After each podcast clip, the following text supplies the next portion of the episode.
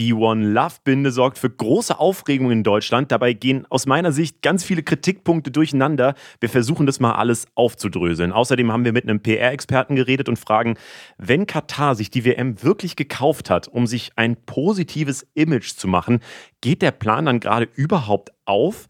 Wir sprechen außerdem über das Bürgergeld. Ab 2023 gibt es ja kein Hartz IV mehr und wir schauen, ob das dann wirklich was anderes ist oder ob sich eigentlich nur der Name ändert. Und wir reden über die Sorgen von jungen Menschen. Dazu gibt es nämlich eine neue Studie und wir fragen, wie können wir mit solchen Sorgen und Ängsten in der krisengeplagten Zeit am besten umgehen? Aus der Funkzentrale in Mainz, das ist, was die Woche wichtig war. Hi, ich bin Leo Braun und bei mir ist diese Woche Dr. Leon Windscheid. Er ist Psychologe und Bestsellerautor, unter anderem von dem wirklich interessanten Buch Besser fühlen, das natürlich hervorragend in die heutige Zeit passt. Er hat unter anderem den Podcast Betreutes Fühlen mit Comedian Atze Schröder und er hat vor einigen Jahren eine Million Euro bei Wer wird Millionär gewonnen, was bestimmt auch ein guter Weg ist, um sich besser zu fühlen, würde ich sagen. Äh, nächstes Jahr tut er mit seinem Buch durch ganz Deutschland und uns erzählt er heute, wie wir mit negativen Gefühlen im ganzen Nachrichtenhassel am besten umgehen können. Ich freue mich sehr auf die Folge. Das ist der Funk-Podcast. Let's go! Und damit herzlich willkommen, Leon. Hi Leo, moin. Äh, traditionelle erste Frage. Wie war denn deine Woche? Äh, ganz gut eigentlich. Ich bin so ein bisschen am Kränkeln, wie gefühlt alle gerade um mich herum. Irgendwas muss ich mir eingefangen haben. Aber ich war wieder auf Preview-Tour. Das heißt, ähm, wenn ich nächstes Jahr auf große Tour gehe, macht man vorher so Testtermine, um das, um das Bühnenprogramm auszuprobieren. Und ich mhm. mache ja so eine Art Science Slam und dann will ich natürlich sehen, wenn ich da Wissenschaft und Psychologie auf einer Bühne erkläre, funktioniert das. Und es hat tatsächlich sehr gut funktioniert, hat mir sehr, sehr große Freude bereitet. Und entsprechend, wenn man dann so energetisiert von der Bühne kommt, dann übersieht man vielleicht, dass man ein bisschen angeschlagen ist. Und das hat sich dann immer abends im Bett gerecht. Aber sonst äh, geht mir eigentlich super. Ich hoffe dir auch. Ja, bei mir ist alles top. Ich habe es gerade schon gesagt, wir hatten gestern hier bei uns in, bei Funk so ein kleines Team-Event. Äh, kleines äh, Team-Event, das kann ja auch mal schnell ganz eskalieren. kleines. Ja, ja. so eskaliert ist es tatsächlich nicht. Es war, es war noch auf sehr moderatem Niveau, muss man sagen. Deswegen, mhm. ähm, ich bin glaube ich, zumindest fit. Ähm, und ich würde es äh, direkt schon mal vorweg sagen für diese Folge. Wir reden natürlich auch über die WM, weil es nun mal so das dominierende Thema der Folge war. Ich weiß aber natürlich auch, dass viele ähm, ja, dieses Thema komplett meiden wollen. Das heißt, äh, den Part könnt ihr dann gerne auch skippen, wenn ihr wollt. Ähm, aber erstmal vielleicht als erste Frage an dich, Leon. Hast du denn das Spiel geguckt? Man musste sich ja entscheiden. Guckt man es oder guckt man es nicht? Ich habe ich hab mich schon ganz lange entschieden. Ich gucke es nicht, aber ich muss auch sagen, das ist von mir ein leichtes Opfer weil mich Fußball wirklich wenig interessiert. Und das Spannende war für mich jetzt in, in, in der Selbstbeobachtung, dass ich vor ein paar Tagen in einer, in einer Sendung war, wo dann auch ein Fußballexperte dabei war und der erzählte dann so ganz analytisch vom Spiel und wie Gündogan irgendwie eine Chance vergeben hat und wieso jetzt, ich glaube, das war gegen Japan dann, die Japaner da irgendwie mehr rausgeholt haben. Und als das dann so beschrieben wurde und diese Fußball-Torszenen auch eingeblendet wurden, da wurde mir nochmal so klar, wie sich da mein, wie sich da mein Verhältnis so gewandelt hat. Also als 2006 die WM in Deutschland war, da weiß ich noch, waren wir, waren wir noch ziemlich jung und dann haben wir dieses Sommermärchen-Feeling gehabt und es war irgendwie so, man war das ganze Land im Fußballwahnsinn und jetzt, und es ist ja nicht so viel später, äh, habe ich das Gefühl, ich habe über, ich bin so distanziert dazu, weil es mich einfach so, mhm. so, so abfuckt, was die FIFA mit dem Fußball macht, dass ich einfach dann auch diesem Sportreporter gesagt habe, es tut mir leid, aber ich kann, kann mich da gerade gar nicht so drauf einlassen, weil ich die ganze Zeit denke, die feiern da eine Party auf den, auf den Gräbern von, von tausenden toten. Zwangsarbeitern. Ich war vor mehreren Jahren in Katar für eine Recherche. Dort habe ich einen Journalisten unterstützt und habe halt die Arbeitsbedingungen auch mal außerhalb von den offiziellen FIFA-Städten sehen können, wo dann die, die ich nenne es jetzt ganz bewusst Arbeitssklaven in Wirklichkeit untergebracht sind, die dann tagsüber zu diesen offiziellen, sehr schicken Baustellen hinpendeln. Und das mhm, war unwürdig. Und da habe ich wirklich gedacht, und damals auch schon, das ist unfassbar, das hier zu veranstalten. Und was ich in letzter Zeit oft höre, ist dann dieses Argument, ja, die Entscheidung ist jetzt gefallen. Ne? Und das können wir jetzt nicht mehr ändern und jetzt müssen wir damit umgehen und dann kann man, kann man jetzt durch einen Boykott oder durch eine Kritik auch nichts mehr an der Sache drehen.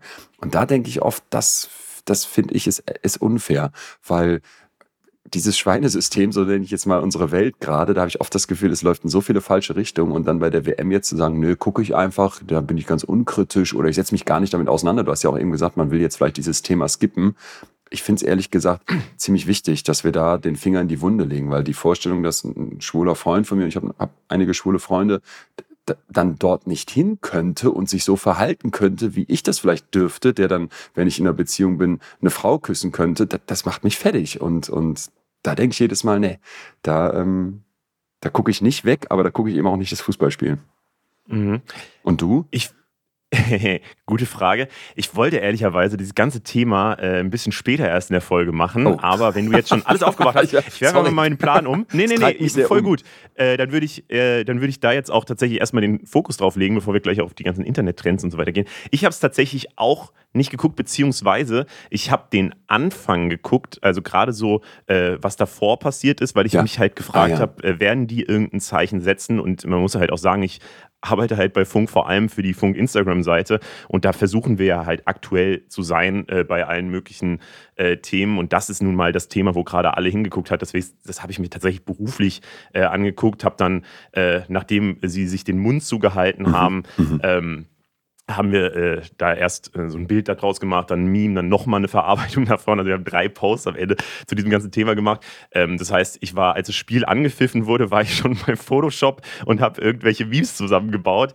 Äh, habe überhaupt nicht mehr hingeguckt. Da lief es dann noch so im Hintergrund. Äh, und nach, ich glaube, so 20 Minuten habe ich dann das Spiel tatsächlich komplett ausgemacht. Das, also vom Spiel gesehen habe ich wirklich auch gar nichts. Mhm. Ja. Ähm, aber dann, dann fangen wir doch mal mit der riesengroßen Diskussion an, die in dieser Woche dann, finde ich, so am präsentesten war. Und es war ja halt diese Diskussion um die One Love-Binde. So.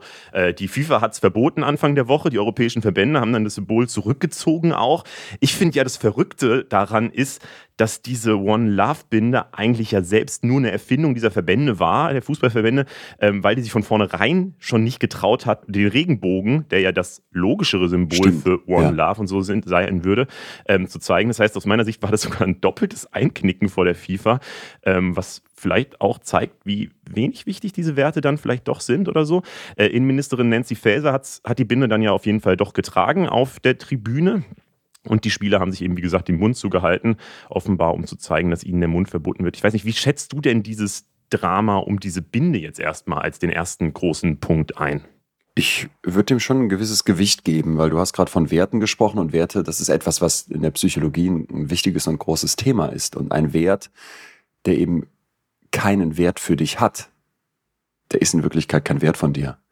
Ja. Und in dem Moment, wo du sagst, ich stehe für Respect, was sonst gerne auf den Armbinden steht, oder ich stehe für eine vielfältige Welt, du kommst im Diversity Lufthansa-Flieger wie die deutsche Nationalmannschaft nach Katar geflogen und knickst dann ein und sagst, selbst diese, wie du richtig sagst, ja schon angepasste Binde nehme ich nicht um meinen Arm. Da fand ich den Einwurf von Robert Habeck ganz schön bei Markus Lanz, der sagt, ja, ist doch klar, was jetzt zu tun ist, die Binde tragen die Binde einfach trotzdem tragen. Denn was wird jetzt passieren? Und dann kriegst du vielleicht als Manuel Neuer eine gelbe Karte oder vielleicht wird er sogar des, des Platzes verwiesen. Und dann finde ich, hätten wir schon das Phänomen, was ich auch nicht ganz fair finde, dass auf den Rücken, auf dem Rücken der Sportler ausgetragen wird. Okay. Aber andersrum, wenn ich mir angucke, was Manuel Neuer schon alles für Karrierepunkte hat, möchte ich Armin Müller-Stahl zitieren, der gesagt hat, lieber ein Knick in der Karriere als ein Knick im Rückgrat und denkt mir dann, das einfach so durchzuziehen und dann so ein Ersatzzeichen zu machen, also ich musste, ich musste da an ganz, ganz vielen Stellen schlucken, weil ich wirklich denke, okay, wenn du wirklich für solche Werte stehen möchtest, dann musst du da auch für stehen. Und das ist dann so ein bisschen ein, ein gratis Mut, wenn du, wenn du das, wenn du dem nicht nachgehst und wenn du sagst, ich knick hier so schnell ein, weil das ist auch wieder ein psychologisches Phänomen, dass viele denken, ja, Mut, das ist das Gegenteil von Angst. Nee, Mut ist etwas zu tun, obwohl du vielleicht Angst hast, obwohl du vielleicht was riskierst. Und dann gar nichts zu riskieren, das fand ich, das, das, das konnte ich, konnte ich schwer packen. Nur das, das Fiese ist natürlich, man sagt das, während man hier auf so, einem, auf so einem Sessel sitzt in Deutschland und selber gar nichts riskiert. Und da habe ich mich gefragt, Leon, wann hast du denn mal für, für deine Werte wirklich was riskieren müssen? Und da muss ich gestehen, wenn man da selbstkritisch mal den Finger an die eigene Nase legt, du nix schon, ähm, ist die Antwort ja auch nicht ganz einfach, ne? Ja, ich bin ehrlicherweise, ich habe, glaube ich, sehr viel über dieses ganze Thema in der letzten Woche nachgedacht, auch, also auch schon in den letzten Monaten natürlich, aber ich finde es auch unglaublich schwer, ähm, sich da eine Meinung zu bilden, weil man immer von einem Punkt zum nächsten kommt. Also kannst du das dann von den Spielern erwarten, was habe ich selber getan, wie du sagst und so. Ich fand, Jochen Breyer hat den Punkt, den du jetzt auch gemacht hast, äh, ziemlich gut auf den Punkt gebracht auf Twitter. Ähm, und zwar hat er geschrieben, ein Zeichen, das man nur dann setzt, wenn man dadurch keinerlei Konsequenzen zu befürchten hat, ist kein Zeichen. Und dem würde ich erstmal grundsätzlich zustimmen. Und ich würde auch sagen, wenn man halt ähm, schon, äh, ja, letztlich hat, hat der DFB oder die europäischen Verbände haben ja selber diese Binde mit Bedeutung aufgeladen. So, wie gesagt, das ist halt ein Symbol, was sie selber ausgedacht hat. Das heißt, die haben äh, gesagt, wir wollen für diesen Wert einstehen. Und dann finde ich es halt richtig dramatisch. Wenn die, wenn die das überhaupt nie Genau. äh, in Erwägung Genau. gezogen hätten oder so, hätte ja, klar, wäre dann auch Kritik gekommen, kann man auch ehrlich sein, so. Ähm, aber wenn man schon ein Zeichen ankündigt und das da zurückzieht, dann ist es halt wirklich dramatisch um diesen Wert der Diversität, den sie da äh, prä- repräsentieren wollten. Ähm, weil, weil sie dann ja wirklich sagen, äh, uns ist dieser Wert zwar schon irgendwie wichtig, aber nicht so wichtig wie eine gelbe Karte. So. Und das äh, zeigt, finde ich, eine komische Prioritätensetzung. Äh, und vor allem glaube ich auch, dass keiner wirklich einen Nachteil daraus hätte, oder? Weil, äh, weiß ich nicht, Manuel Neuer wäre halt unsterblich in Deutschland, wenn er mit dieser Binde dann doch aufgetreten wäre. So. Hätte, äh, oder hätte sich doch irgendwas anderes. Ich habe dann irgendwelche Photoshop-Veränderungen gesehen, wo dann Manuel Neuer plötzlich die Regenbogenflagge in seine Haare gefärbt hatte. Ich, Ja. ich, weiß, ich weiß nicht. Man, ich finde nämlich auch, man darf da jetzt keinem Unrecht tun. Und nochmal, es ist unfair, das auf, den, auf, dem, auf dem Rücken von Menschen auszutragen, die sagen, okay, ich, ich kämpfe mein ganzes Leben lang für, für solche sportlichen Momente. Und dann höre ich oft das Argument, ja, aber das sind ja Multimillionäre und die fliegen um die Welt. Das mag sein, aber die sind dann auch wirklich nur die absolute Speerspitze. Und darunter steckt ja eine riesenhafte ein riesenhafter, wie so eine Pyramide, ganz, ganz viele weitere Ebenen von Menschen, die, die Fußball spielen, die vielleicht diesen Traum haben, die nach oben kommen wollen und die dann auch sagen, ja, nächste Woche ist mein ganz wichtiges großes Turnier mit der U16-Mannschaft in, in, weiß ich nicht, in Castrop-Rauxel. Und dann sagst du, ja, das ist, das ist doch auch etwas, wo du dann nicht einfach sagen kannst an der Spitze, okay, und jetzt erwarten wir von euch, dass ihr die, die ganzen Probleme, die mit so einer WM einhergehen, löst. Das war eben, was ich meinte. Ne? Ich habe ich hab eben oft das Gefühl, was wir hier sehen, sind Symptome eines völlig falsch laufenden Systems in der Welt, weil der Fußball ist etwas, was verbinden könnte, was Leute emotionalisiert, was Leute total begeistert. Dann haben wir eine Organisation, die da nahezu mafiös dieses ganze Ding so dermaßen vor die Wand fährt, dass du, dass du, dass du einfach sagen kannst, wie, wie kann das sein? Und am Ende kommst du, finde ich, immer zu dem Punkt zurück, okay, es ist dann doch dieses kapitalistische Geldding, das vieles hier kaputt macht und dann eben auch den Fußball. Tja. Wie findest du den Gegentake? Also gerade dieses, äh, kann man das von den Spielern erwarten, wurde ja auch viel diskutiert.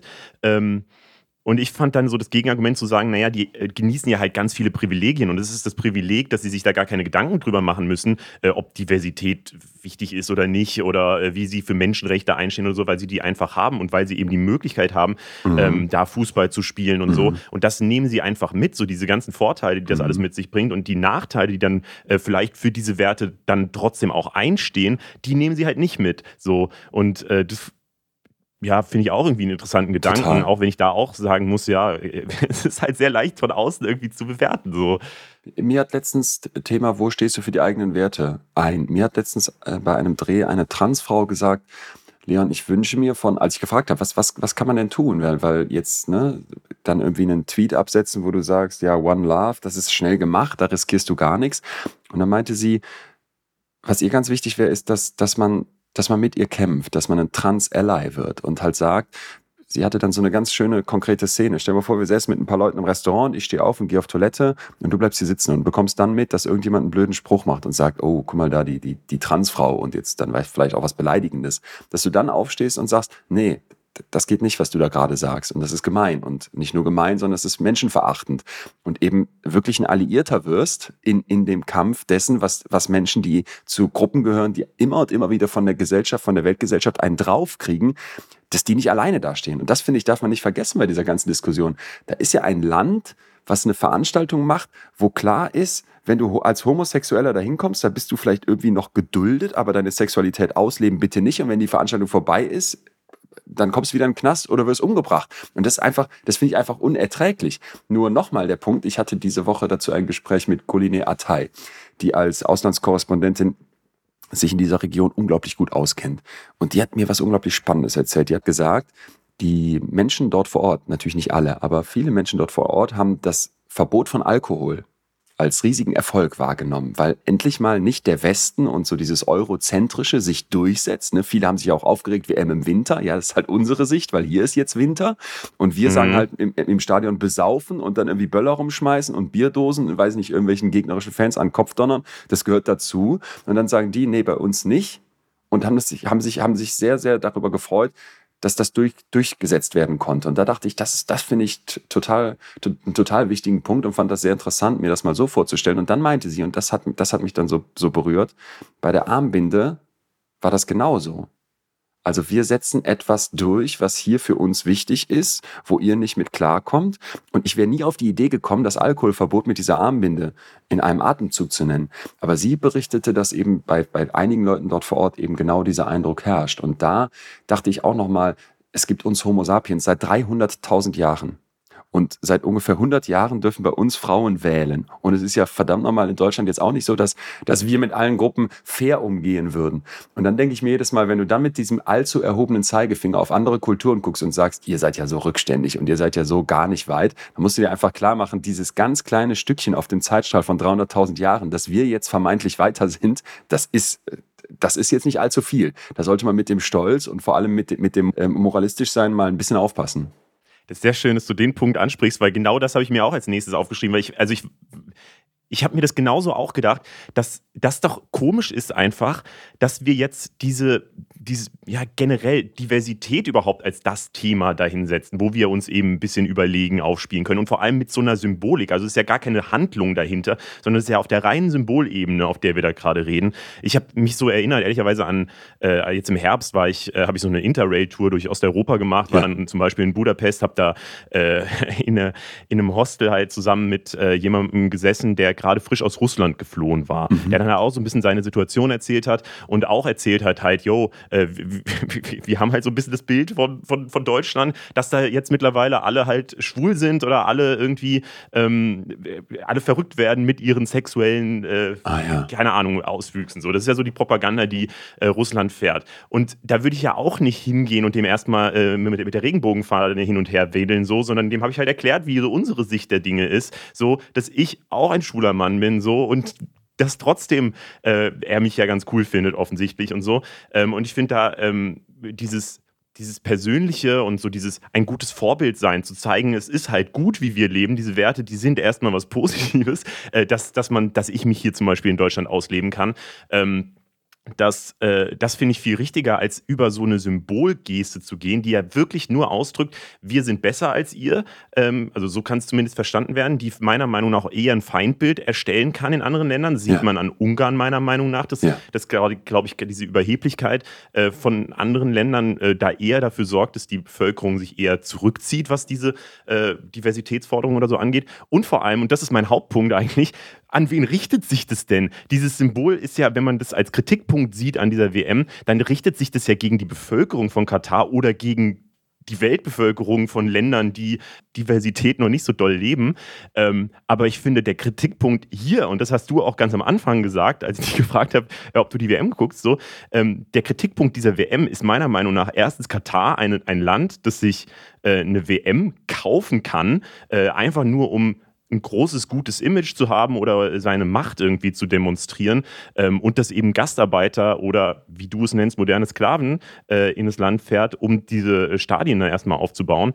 Und das Zweite, was man kritisieren muss, finde ich, ist die FIFA, eine offensichtlich korrupte Organisation, die ja, sich auf dieses ganze Spiel einlässt. So. Das heißt, die großen Punkte, wo ich die Kritikscheinwerfer eigentlich lieber drauf gehabt hätte, wären die Regierung von Katar oder die FIFA. So, da sind auch die Scheinwerfer natürlich drauf. Das will ich jetzt gar nicht so tun, als wäre das nicht so. Ähm, aber deswegen finde ich so diese One Love Binden Diskussion so eine ganz komische Diskussion, über die ich also wo mich halt wirklich gewundert hat, dass das jetzt so der ausschlaggebende Punkt ist, über den man am meisten redet, oder sehe ich das irgendwie komisch?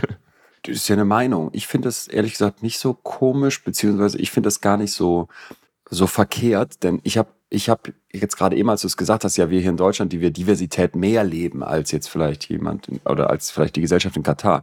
Da kann man einen Haken dran setzen. Aber geh mal durch eine deutsche Fußgängerzone, nehmen wir irgendeine Stadt, nehmen wir Essen und du fragst tausend Leute, wenn sich jetzt zwei Männer vor dir küssen und ich weiß die Werte von vor ein paar Jahren, die Ablehnung war unfassbar hoch. Also ich bin nicht mehr ganz sicher, aber ich meine, das ging so Richtung 40 Prozent der Menschen, die sagen, oh nee, das finde ich eklig. Und mhm. wenn du jetzt noch psychologische Fragebögen einsetzen würdest, wo du nicht ganz so offensichtlich fragst, ne, weil man weiß, ja, es gehört mittlerweile zum guten Ton, dass man Diversity gut findet, sondern vielleicht mal wirklich versuchst, an die echten Einstellungen der Leute ranzukommen, dann wette ich, wäre das erschreckend, wie hoch die Ablehnung von Homosexualität auch noch in Deutschland ist. Und dann habe ich das Gefühl, wenn wir dann sehen und uns das mal so ganz klar vor Augen geführt wird, ne, dass der Manuel im Tor stehen kann ohne gelbe Karte, das ist mir wichtiger, als dass jetzt hier irgend so eine Regenbogenbinde getragen wird oder eine One Love Binde. Das wird man doch noch sagen dürfen. Mir zeigt das unglaublich viel über unsere Gesellschaft. Und nochmal, da habe ich den Finger tausendmal mehr an meiner eigenen Nase, als über die ganz großen Sachen wie FIFA oder Politik in Katar mhm. mich aufzuregen. Also ich fand das etwas, was eine unglaubliche psychologische Dimension hatte und was mir ganz, ganz viel mal wieder auch über unser Land verraten hat. Deswegen sehe ich das vielleicht ein Stück weit anders und fand das ziemlich, finde und fand das ziemlich wichtig, über diese Armbinde zu diskutieren und das zu sehen. Das Schöne war ja zumindest, dass äh, sich ganz Deutschland oder gefühlt, es gab natürlich immer die Ausreißer, aber dass sich eine große Mehrheit hinter dieser Binde dann doch versammelt hat und das wirklich auch als mhm. Skandal mhm. wahrgenommen hat, so mhm. was vielleicht dann doch wie du sagst, äh, die Defizite, die es in Deutschland da äh, immer noch gibt, so und die Homophobie, vielleicht hat es ja wirklich dahingehend geholfen innerhalb von Deutschland, so dass man sich da mehr hinter dieser, diesem Regenbogensymbol versammeln kann mittlerweile. Das glaube ich auch. Und es ist eben so, dass in dem Moment, wo etwas normal wird, Menschen orientieren sich unglaublich an Normen, wo etwas normal mhm. oder zumindest normaler wird, dass sich dein Hirn unglaublich anpassen kann. Ich das ist nicht angenehm, das zu sagen, aber ich erinnere mich an mich selber, als wir so 15 waren und so Pubertisten in Solingen, wo ich aufgewachsen bin. Und dann war dieses, war dieses Wort schwul eins, was man, was man gerne benutzt hat für, boah, das ist ein total schwuler Rapper, oh, er ist total, oh, mega gay, so, ne? Das, war, das wird mhm. total despektierlich benutzt. Und im Rückblick schäme ich mich so sehr dafür und denke mir, wie, wie konntest du nur? Aber das war damals irgendwie so der Vibe in, in der Gang, wo ich war. Und ich habe das bei vielen anderen auch mitbekommen. Es war ja auch, ist ja auch im Rap lange und vielleicht auch heute an vielen Stellen noch so, dass es einfach so negativ konnotiert wird. Und dann, als, als ich älter wurde und vor allem mittlerweile, einfach auch merke, boah, zum Glück tut sich da was. Und es haben Leute mir später auch enge Freunde zum Teil gesagt, ja, ich bin schwul. Und ich dachte, what? Das habe ich in all dieser Zeit in meiner Pubertät nicht, nicht gewusst, nicht mitbekommen und dann noch solche Sprüche gedrückt. Oh mein Gott. Und mittlerweile würde ich auf so eine Idee gar nicht mehr kommen und auch glauben oder zumindest sehr stark hoffen, dass all dieses Implizite, was, was Homosexualität vielleicht ablehnt, in meinem Kopf weg ist, in meinem Hirn einfach total obwohl es mal da war, weil man in so einer homophoben Gesellschaft auch aufgewachsen ist, dass das einfach in den Hintergrund tritt und die, dieses darüber sprechen und dieses Thema so nach vorne bringen und dieses Thema so präsent haben, da erlebe ich immer wieder, dass es Leute nervt und die sagen, oh nee, und mm. mit mhm. diesem ganzen Sexualität, Sexualität und, und überhaupt und jetzt werden alle Kinder trans, weil da mal drüber gesprochen wird. Es ist so dumm und falsch. Es ist so dumm und falsch. Dieses, dieses Spektrum an Sexualität, an sexuelle Orientierung, das darf man ja auch nicht einfach in einen, in einen Topf schmeißen, aber die Vielfalt des Menschen ist so unfassbar viel größer als wir die von außen erstmal sehen. Weil unser Hirn will es einfach haben, dann stecken wir uns in Schubladen, dann sagen wir, es gibt zwei Geschlechter, ist doch von der Natur so angelegt. Nein, falsch, ganz falsch. Das, das Spektrum auch bei anderen Arten ist ist unglaublich dynamisch und eben ein von bis. Und erst in dem Moment, wo ich anfange, das zu begreifen und auch sehe, hey, da küssen sich jetzt Männer auf der Straße und die küssen sich auch immer wieder oder ich sehe immer wieder welche, die sich küssen, dann fängt dein Hirn an umzubauen und zu checken, okay, das ist normal und was normal ist, ist nicht ganz verkehrt und was nicht ganz verkehrt ist, muss ich nicht mehr so ablehnen. Und ich glaube, da bringen uns solche Diskussionen, auch wenn es oft Millimeter sind, doch, doch vorwärts. Vielleicht auch gerade diese Abgrenzung, oder? Dass man halt sagt, wir sind halt die, die äh, die ja, Vielfalt halt wichtig finden im Vergleich zu Katar, wo das eben nicht ausgelebt werden kann. Wobei man auch da, glaube ich, nochmal sagen muss, dass Diskriminierung auch gegen Schwule, aber ich glaube auch vor allem gegen Transmenschen oder äh, andere äh, Minderheiten immer noch ein Riesenthema einfach auch in Deutschland sind. Total. Das ist halt, ich glaube, jeden, äh, den man auch in Köln oder wo auch immer fragt, ähm, ob er schon mal Diskriminierungserfahrungen gemacht hat, wird ja jeder äh, irgendeine Geschichte erzählen können. Insofern ist das Thema äh, bei uns auch einfach noch nicht so ganz abgehakt, muss man glaube ich auch sagen. Ähm, ich würde noch mal eine, eine Ebene noch weiter gehen. Wie gesagt, ich bin, bin mir da meinungsmäßig gar nicht so sicher. Und was ich gerade gesagt habe, so wahrscheinlich denke ich äh, heute Abend noch mal drüber nach und habe dann wieder eine ganz andere Meinung. Ähm, aber für mich ist es so ein elementarer Punkt, jetzt auch gerade bei der WM über das ganze Thema zu sprechen, weil ich so das Gefühl habe, ähm, Europa hatte ja jetzt oder hat ja in so einem Fußballkontext eigentlich eine super krasse Machtposition, weil eine WM ohne Europa würde halt nicht stattfinden können. Das heißt, in dem Fall haben wir uns halt auf das Spiel von FIFA und Katar und so eingelassen, obwohl wir als Europa die Macht gehabt hätten, ähm, ja, ein bisschen unsere Regeln stärker durchzudrücken. Und das ist halt überhaupt nicht passiert. Es wurde immer eingeknickt, an jedem Punkt äh, über, äh, zur FIFA so.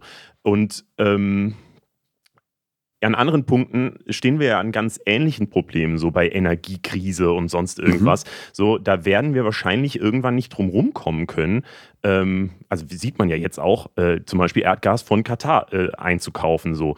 Da sind wir dann nicht mehr in dieser Machtposition, sondern da sind wir dann wirklich in einer äh, Position, wo wir uns auf diese Regeln einlassen können. Und ich habe mich so gefragt, wenn wir es nicht mal schaffen, wenn wir diese Machtposition haben wie beim Fußball, da unsere Spielregeln ein bisschen mehr durchzusetzen, unsere Werte zu verteidigen, dann können wir es doch komplett vergessen bei den nächsten äh, ja, Kämpfen, die man austrägt oder bei den nächsten äh, Debatten. So, wir müssen oder? wir vielleicht einmal, einmal fragen, es ist schön, dass du diese große Ebene aufmachst, weil die mich auch persönlich total umtreibt. Deswegen sehr, sehr spannend. Und ich finde, wir müssen da als allererstes mal fragen, wer sagt denn, dass das unsere Werte sind?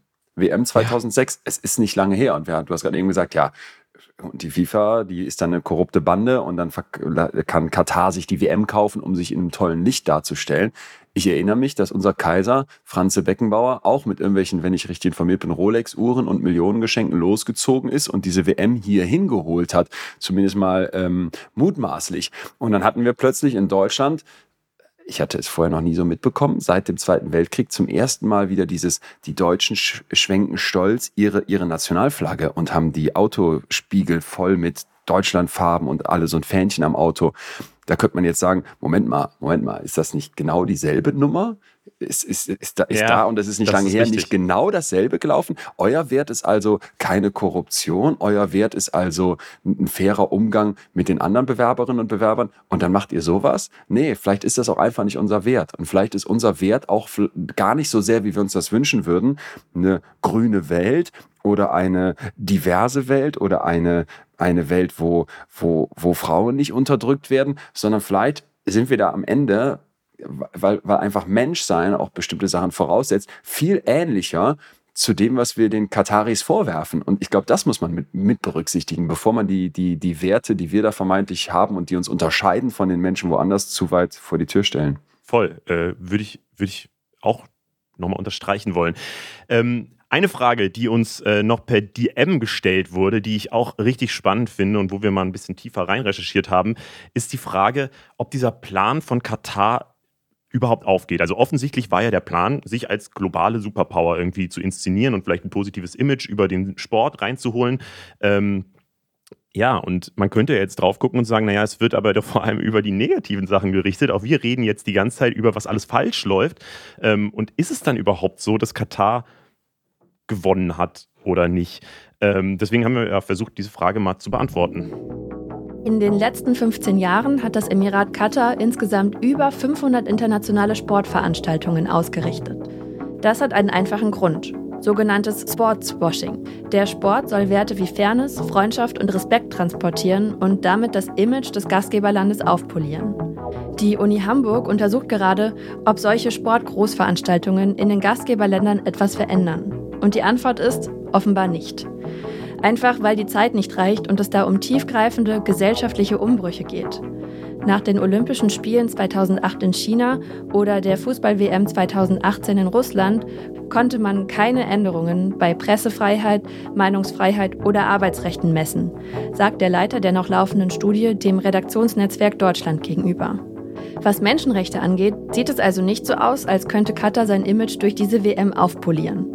Vielleicht ist es für Katar aber auch gar nicht so wichtig, welche Art von Aufmerksamkeit das Land bekommt.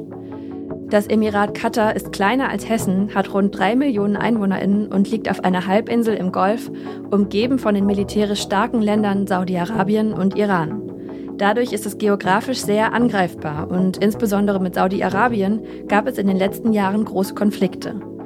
Handelsblatt-Korrespondent Matthias Brückmann vermutet deshalb bei Titelthesen Temperamente, das Land will Sichtbarkeit. Und für Katar bedeutet Sichtbarkeit Sicherheit, ähm, weil sie wissen, dass ein Land, was bekannt ist, äh, nicht einfach mehr ignoriert werden kann. Und es ist halt die große Angst, eben von den Nachbarn im Zweifelsfall zerdrückt zu werden. Und Katars Bewerbung für die Olympischen Spiele 2036 liegt schon beim Internationalen Olympischen Komitee. Ja, der Plan von Katar könnte also trotzdem aufgehen. Von Deutschland aus betrachtet, ja, sieht es zwar nach einem PR-Fail aus, in Anführungszeichen, weil unser Fokus ja vor allem auf diese Menschenrechte eben jetzt äh, liegt so und weil viele auch die WM boykottieren zum Beispiel. Mhm. Aber ja, ganz so einfach ist es dann doch nicht. Und wir haben auch nochmal mit einem Krisenkommunikationsexperten gesprochen, ähm, wie das so aus PR-Sicht jetzt eigentlich für Katar läuft. Das ist Markus Ewald.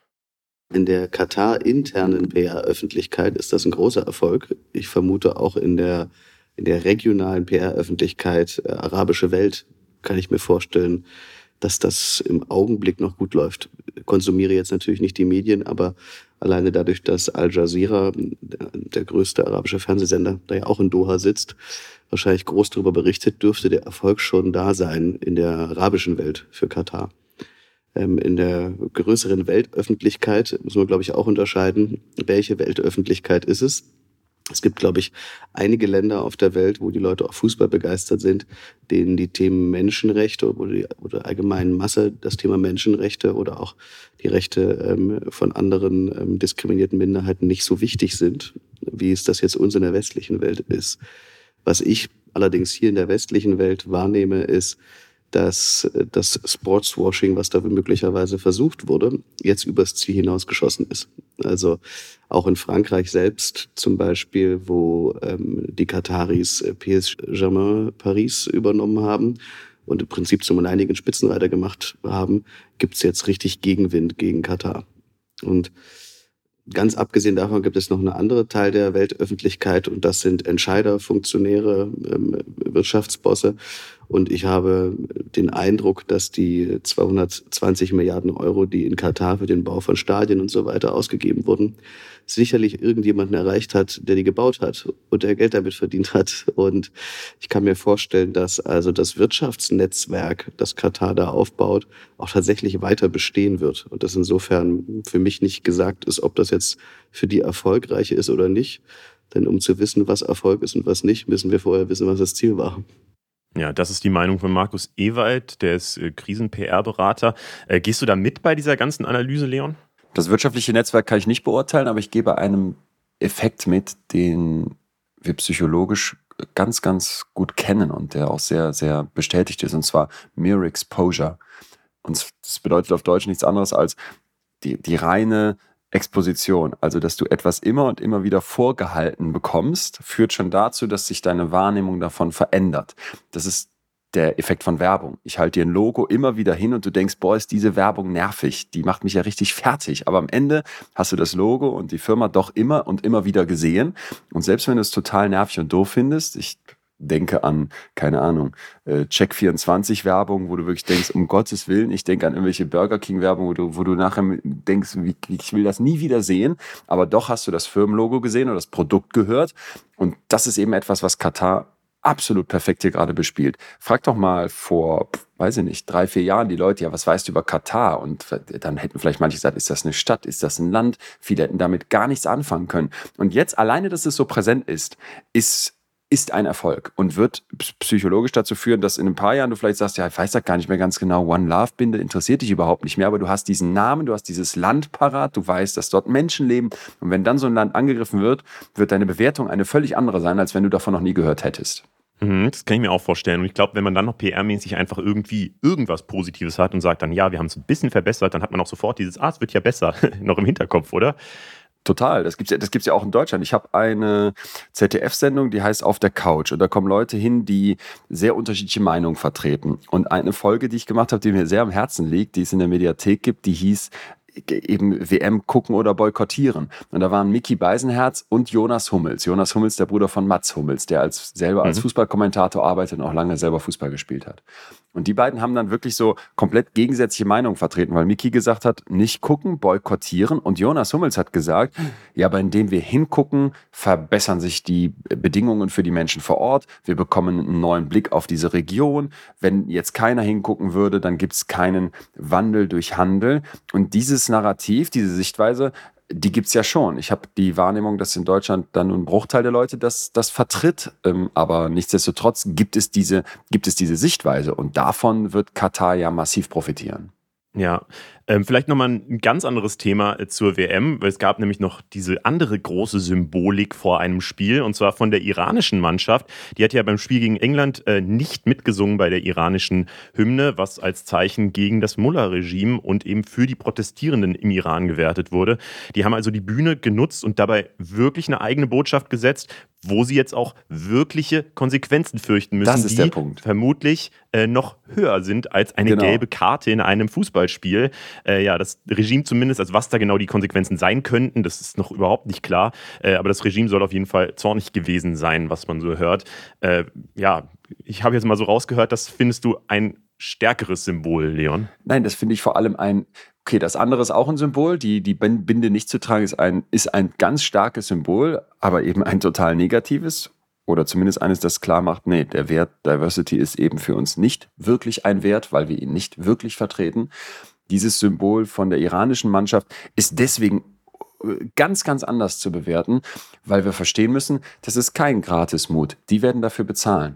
Und die werden dafür im Zweifel einen richtig hohen Preis bezahlen. Und vielleicht nicht nur die, sondern deren Familie, die jetzt gerade nicht in Katar ist, sondern zu Hause im Iran. Und es gab kurz vorher noch einen Besuch dieser Nationalmannschaft beim Mullah-Regime, wo die sich alle verbeugen mussten Mhm. und klar machen mussten, wir spielen hier für euch. Und dann zu sagen, kurz danach, vor einem Millionenpublikum, in dem Wissen, das werden alle bei uns zu Hause sehen und gerade die Mullahs werden das sehen, wir setzen jetzt ein Zeichen dagegen, was ihr da mit der Bevölkerung, mit unserem, mit unseren Menschen im Iran macht. Das fand ich, das fand ich unglaublich bewegend. Und das ist für mich auch was völlig anderes als. Das war, das wäre aber von Anfang an was völlig anderes, als zu sagen, ich ziehe jetzt hier eine One Love Binde an, was sowieso schon Voll, kein großer ja. Move gewesen wäre. Genau, da haben sie wirklich die Bühne, die da hingebaut ist, wo es dann auch egal ist, was das für eine Bühne ist und so. Sie haben halt die größtmögliche Bühne genutzt für diese Botschaft. Und das finde ich auch äh, unglaublich mutig und ich kann es nur jede Woche wieder wiederholen.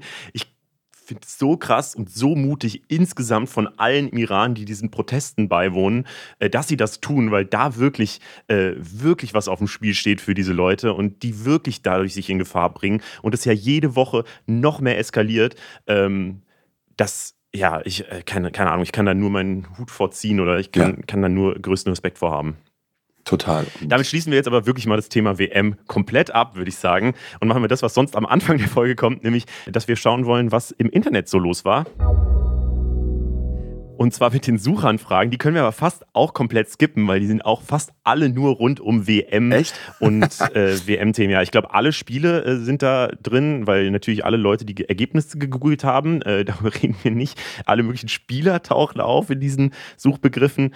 Ähm, das Wort Rewe ist noch mit am Start. Auch das ja, ist ja doch irgendwie WM-related, äh, dass sie sich äh, vom DFB distanziert haben, obwohl der Vertrag ja eh Ende des Jahres auslaufen würde, was ich auch irgendwie so ein, so ein Werbeelfmeter gewesen, den Rewe da, glaube ich, mitgenommen hat, oder? wahrscheinlich. Ich, ich, ich meine, das hättest, in der Tat, das hättest du vielleicht auch mal vorher machen können.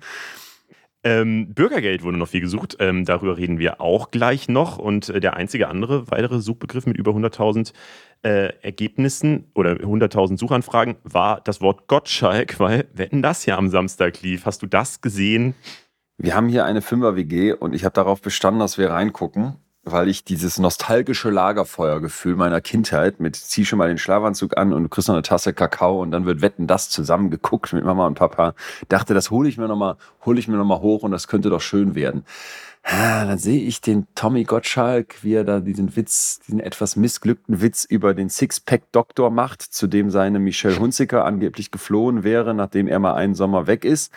Und ich, also ich hadere mit zwei Sachen. Ich hadere damit, dass diese Nostalgiewelle gerade durchs Fernsehen schwappt, nicht nur bei, beim ZDF, sondern letztens habe ich 100.000 Mark Show gesehen, gibt's wieder bei RTL.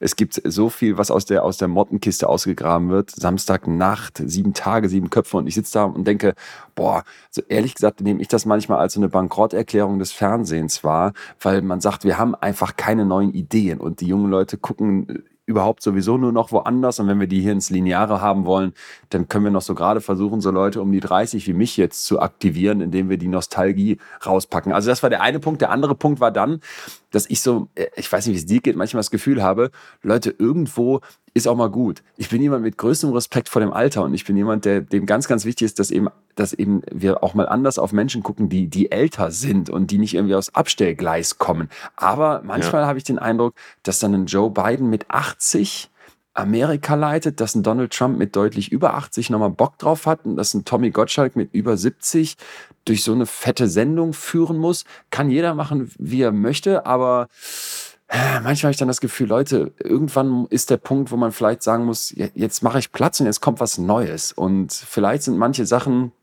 dann auch so ein bisschen, wo, wo man dann vielleicht auch mal sagen muss, jetzt schalte ich auch, auch mal selber in den Entspannungsmodus und gebe mir diesen Wahnsinn nicht mehr. Nochmal, das, das muss ein mhm. Gottschalk oder ein, ein, ein Joe Biden völlig für sich selber entscheiden. Aber ich hätte für mich die Hoffnung, dass wenn ich mal es schaffe, so alt zu werden, dass ich dann sage, Jetzt sitzt du in so einem Schaukelstuhl auf der Veranda und guckst deinen Enkeln beim Spielen zu.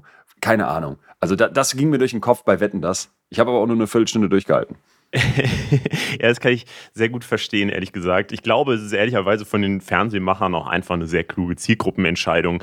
Äh, wie du sagst, so die jungen Leute braucht man vielleicht gar nicht mehr äh, versuchen, vor den Fernseher zu holen. Beziehungsweise eine Sendung, die es ja versucht hat, und das fand ich ganz interessant, dass die nicht in diesen Top-Suchanfragen mit dabei war, ist äh, der Begriff Jeremy Fragrance, weil er mir zumindest in der letzten Woche bei TikTok sehr viel ausgespielt wurde. Er ist ja ins Promi Big Brother Haus gezogen und mittlerweile auch selbst wieder äh, ausgezogen. Ähm, und äh, ja, ich weiß nicht, wer ihn nicht kennt, das ist ein YouTuber, Influencer, äh, der viel mit Parfümbesprechungen äh, berühmt geworden ist und aber jetzt vor allem damit auffällt, dass er ja sich merkwürdig verhält, würde ich mal vorsichtig ja. sagen. Also er wirkt so ein bisschen wie eine überzeichnete Parodie eines Influencers, der so ein bisschen äh, sehr viel auf seine eigene Meinung hält und so. Ich finde es sehr faszinierend, da ehrlicherweise hinzugucken. Ich weiß gar nicht, äh, kriegst du den auch mit? Ich kriege den auch mit und ich sehe das dann und da schlug so ein bisschen das Psychologenherz und ich habe gehofft, hoffentlich geht es ihm gut.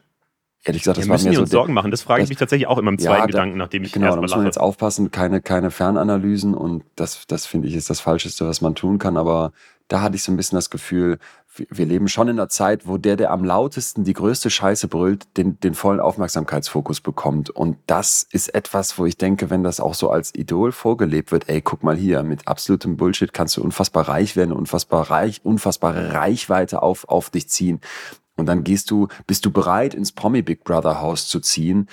Puh, da, da gehen bei mir immer so die Alarmglocken an. Und das ich, da frage ich mich dann, für wen machst du das? Und tut dir das tief in deinem Innersten wirklich gut, weißt du? Dieses, dieses Like-Jagende, mhm. dieses Applaus-Jagende, egal um welchen Preis. Also ich muss, ich muss da ehrlich gesagt immer wieder ein bisschen schlucken und denke dann solche Formate und auch so ein, so ein sich darstellen.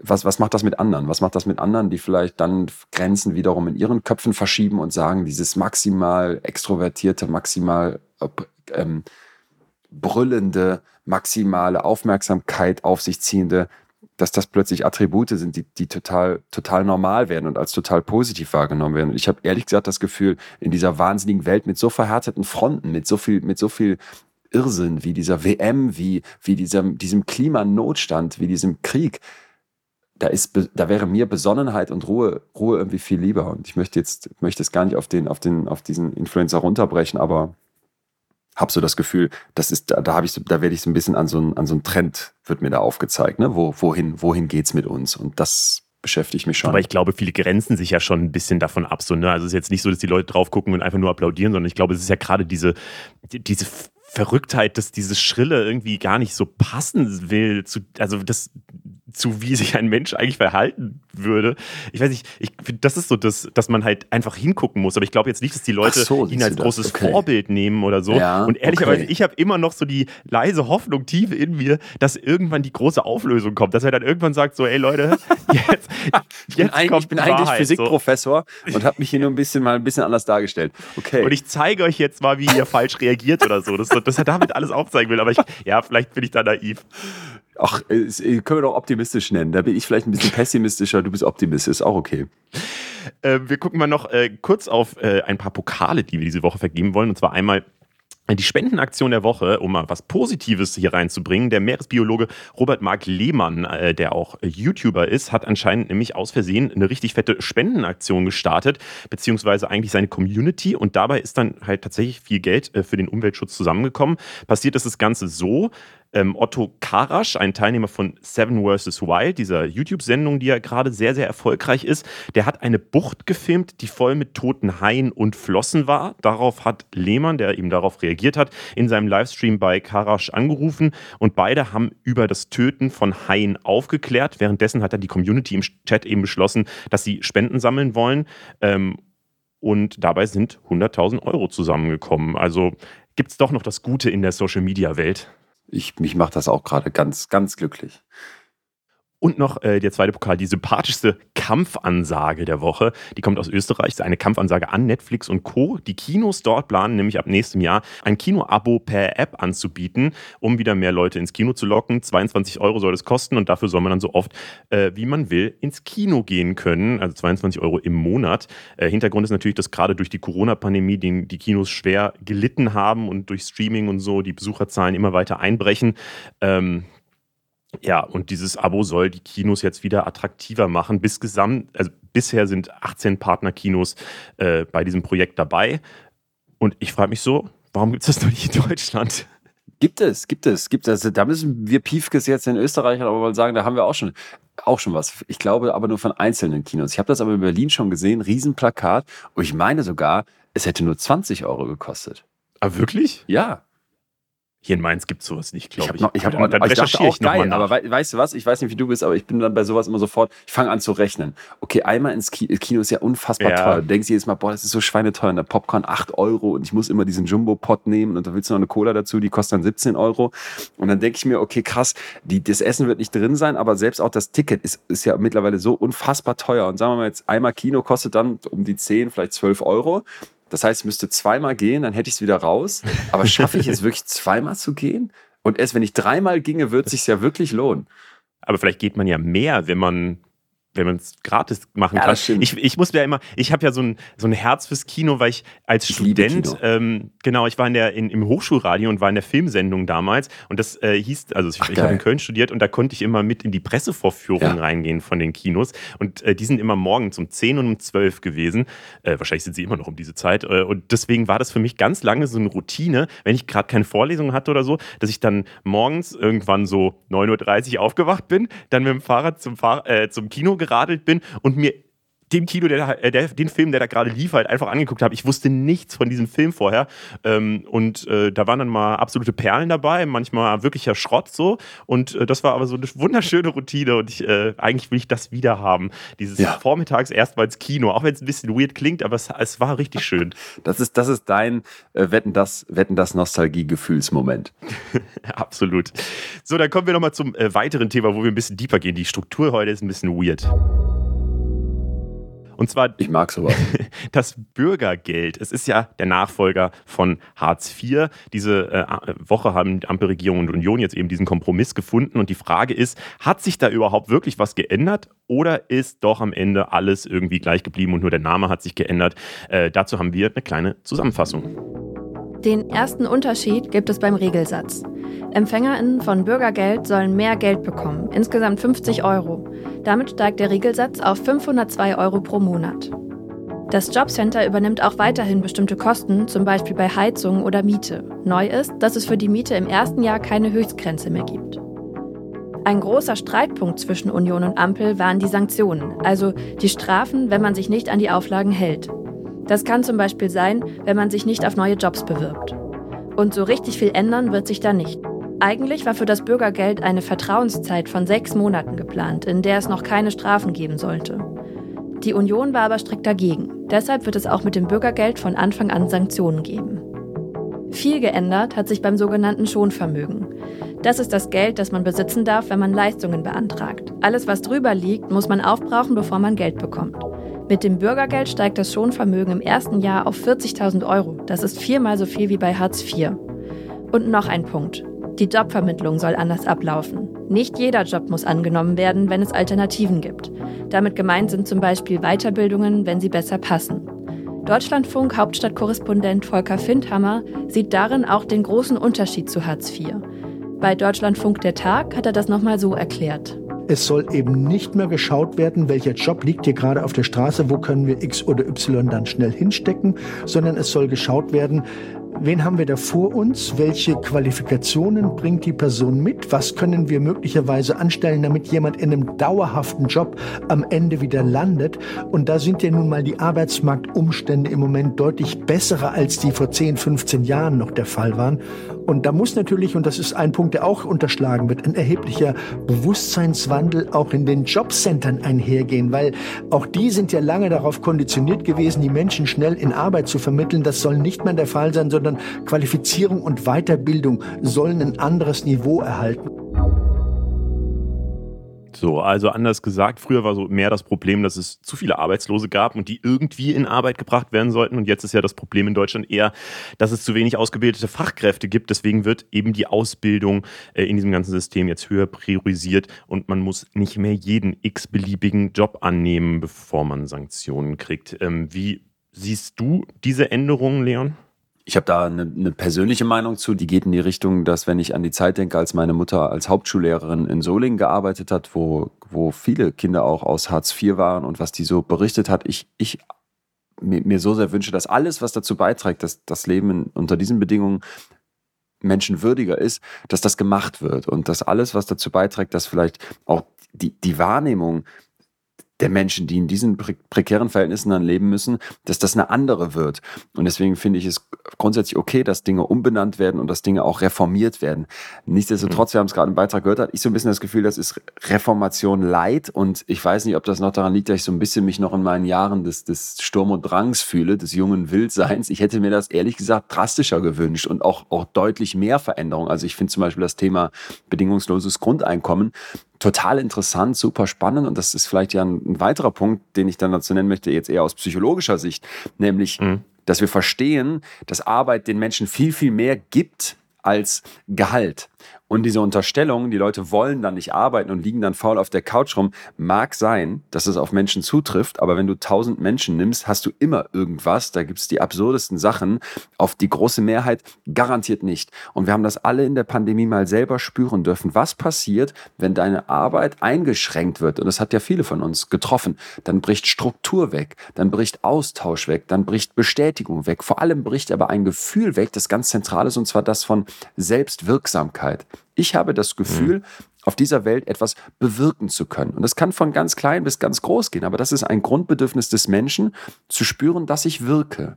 Und wenn ich dir die, wenn, wenn du keine Arbeit hast und wenn ich dir dann unterstelle, du willst ja auch gar nicht arbeiten, dann würde ich dir im Zweifel eine Art Grundbedürfnis des Menschseins absprechen. Und deswegen finde ich die Sichtweise, zu sagen, Menschen wollen eigentlich arbeiten und Menschen wollen sich eigentlich verwirklichen. Wie sie dann arbeiten, unter, unter welchen Bedingungen, das muss politisch geklärt werden. Aber das muss erstmal die Grundvoraussetzung sein. Und da wäre mir mehr Vertrauen, mehr Vertrauen wichtig. Vielleicht aber auch die, die, die Kehrseite, muss ich noch ganz kurz sagen, weil, weil das hat mich mhm. auch schon einige Male ziemlich beschäftigt. Das ist dann nicht Hartz IV, sondern ich meine, es ist dann Arbeitslosengeld, aber ich kenne Leute, die sind dann top ausgebildet nach dem Studium und ich sage jetzt mal als fiktives Beispiel, haben dann einen super BWL-Abschluss hingelegt und sagen, ich habe jetzt auch ein bisschen gearbeitet, aber jetzt gehe ich erstmal ein Jahr reisen, melde mich arbeitslos. Und, und ziehe natürlich die Kohle, ne? Und die dann irgendwo anders mhm. fehlen wird. Und da denke ich dann manchmal, oha, vielleicht gibt es auch Leute, die sowas dann bewusst ausnutzen. Aber nochmal, da muss man, finde ich, deswegen so vorsichtig sein, weil es sicherlich nicht die große Masse ist und weil es erstmal nicht in der Psyche des Menschen liegt, nicht arbeiten zu wollen. Ich glaube auch, am Ende steckt ja die Frage so des, allge des allgemeinen Menschenbildes dahinter. So hat man das Gefühl, ja. die Menschen ja liegen auf der faulen Haut und nutzen alle das System aus und nehmen alle Vorteile mit, aber wollen nicht arbeiten oder so. Oder hat man eben das Gefühl, die Leute wollen arbeiten, wie du sagst. Und ich würde mich da auch grundsätzlich äh, eher da anschließen. Ich fand auch diese Grafik, die so bei, bei Twitter rumgeflogen ist, ganz interessant, weil natürlich gibt es Betrug. Es gibt überall immer Betrug. Es gibt immer Leute, die das System ausnutzen werden. Total. Ähm, aber äh, dass, dass es da halt nur so um ein paar Millionen, ich glaube 50 Millionen oder so war da so die Zahl, die da in irgendeiner Statistik von der Süddeutschen rumgeflogen ist, ähm, dass es da eben um eher weniger Geld geht, vergleichsweise, wenn man das zum Beispiel mit Geldwäsche und, und, und so ähm, vergleicht. Ähm, und Steuerhinterziehung und so, wo es dann immer um riesengroße Milliardenbeträge geht und so. Ähm, das heißt, äh, ich glaube, in, in allen Milieus und, und Gehaltsstufen und so weiter gibt es immer Leute, die das System ausnutzen werden und das wird man wohl nicht ganz abstellen können. Deswegen würde ich da auch sagen, man hätte hier schon einen größeren Wurf machen können aus meiner Sicht. Äh, aber gut, äh, zumindest hat sich was geändert. man muss das Positive sehen. Sie müssen mal vorsichtig sein, weil zumindest hat sich was geändert. Wenn sich am Ende nicht wirklich was geändert hat, könnte auch dazu führen, dass Leute wie du und ich sagen, die eigentlich meinen, es muss sich richtig was verändern, plötzlich zufriedengestellt sind mit so einer Leit Leitreform und dann sich nicht ja. wirklich was ändert. Naja. Absolut. Wir wollen noch mal kurz über die Jugend von heute sprechen. Sie heißt Generation C oder Z oder ich weiß immer nicht genau, wie man es richtig ausspricht. Ich glaube, das eine wäre das amerikanische und das andere das englische C oder Z, aber ich, Gen C nenne ich sie jetzt einfach. Äh, sie ist angeblich faul, anspruchsvoll, verwöhnt und arbeitsscheu. Das sagen zumindest manche Babyboomer. Ähm, wir wollen mal schauen, was dahinter steckt, weil ja gerade viel über diese Gen Z geredet wird. In den USA haben sie angeblich die Midterms äh, zumindest mitentschieden. In Deutschland werden sie von der Politik ständig vergessen. Äh, ist zumindest so der Eindruck, der uns bei Instagram sehr viel gespiegelt wird, ähm, dass Leute das Gefühl haben, vergessen zu werden. Und äh, ja, diese Woche gab es eben auch noch eine neue Studie, die sagt, junge Leute haben ihre Zuversicht verloren. Um da mal ein bisschen Hintergrund zu geben, was äh, diese Einteilung überhaupt soll, also diese Einteilung in die Generation, hat sich der Soziologe Karl Mannheim 1928 ausgedacht. Die Idee dahinter ist, dass Menschen ihre Persönlichkeit äh, oder stark in ihrer Persönlichkeit geprägt werden in ihrer Jugendphase und deswegen ja, verbinden äußere Einflüsse wie gesellschaftliche Ereignisse, Kriege oder Politik die Menschen einer Generation, sodass man eben sagen kann, ähm, ja, eine Generation hat irgendwie so eine gesellschaftliche Identität oder so. Ähm, laut seiner Theorie waren das dann immer so ungefähr 15 Jahre, die eine Generation zusammenhält. Heute wird das Ganze ein bisschen mehr in Frage gestellt, weil Menschen ihr Leben lang lernen und sich verändern und es eben nicht nur diese Jugendphase ist. Ähm, deswegen äh, ja, wird es ein bisschen hinterfragt, aber diesen Generationenbegriff gibt es eben weiter.